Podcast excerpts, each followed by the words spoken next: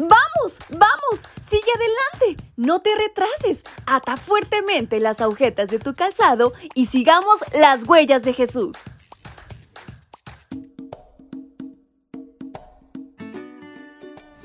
Hola, hola mis pequeños y grandes. Es un placer enorme para mí poder saludarles nuevamente en su devocional para menores y adolescentes esta mañana. Su amiga Fabi les acompaña.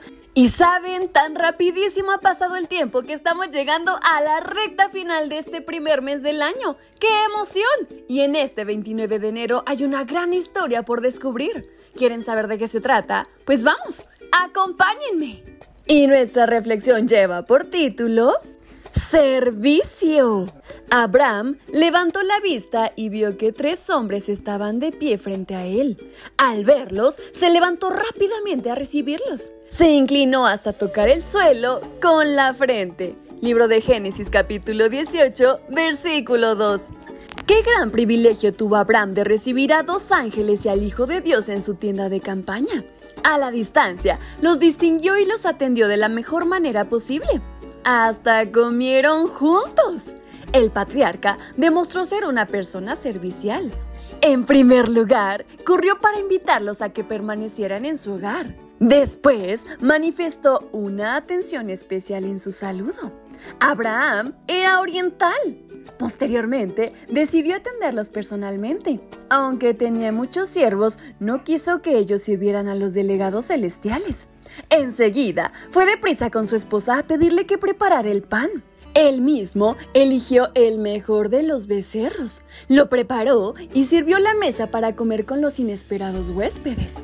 Puedo destacar que el buen anfitrión no era un joven. Estaba cerca de cumplir 100 años y corría como un jovencito de un lugar a otro para hacerlo mejor en el menor tiempo posible. Sería una muy buena idea que imitara su actitud de presteza.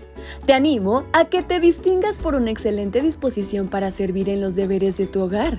Si manifiestas espontáneamente tu interés por servir, favorecerás que la vida en tu hogar sea más placentera, pues todo fluirá naturalmente y las responsabilidades no se limitarán a tus padres. Considera que formas parte de un equipo, tu familia. Así como en un equipo de fútbol cada jugador desempeña una función, en la familia cada uno tiene una responsabilidad para el bienestar común. Además del servicio en tu casa, puedes servir directamente a Jesús cuando auxilias a cualquier persona en algún apuro, desde ofrecer un vaso de agua hasta ayudar a cargar algo pesado a un anciano.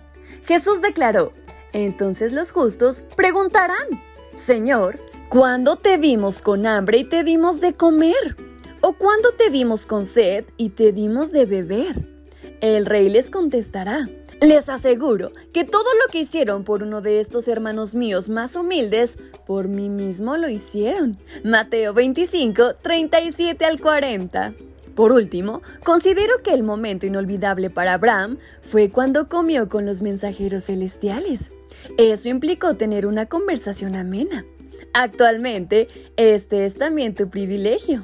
Jesús toca a la puerta de tu corazón y tú puedes responder cuando decides platicar con Él mediante la oración. Así que hoy no pierdas esa oportunidad de ser servicial y sobre todo dar a aquellos que no tienen sin saber que puede ser el mismo Dios. Y con esto en mente concluimos nuestra reflexión. Si así Dios nos lo permite, el día de mañana nos estaremos escuchando nuevamente. Bye bye.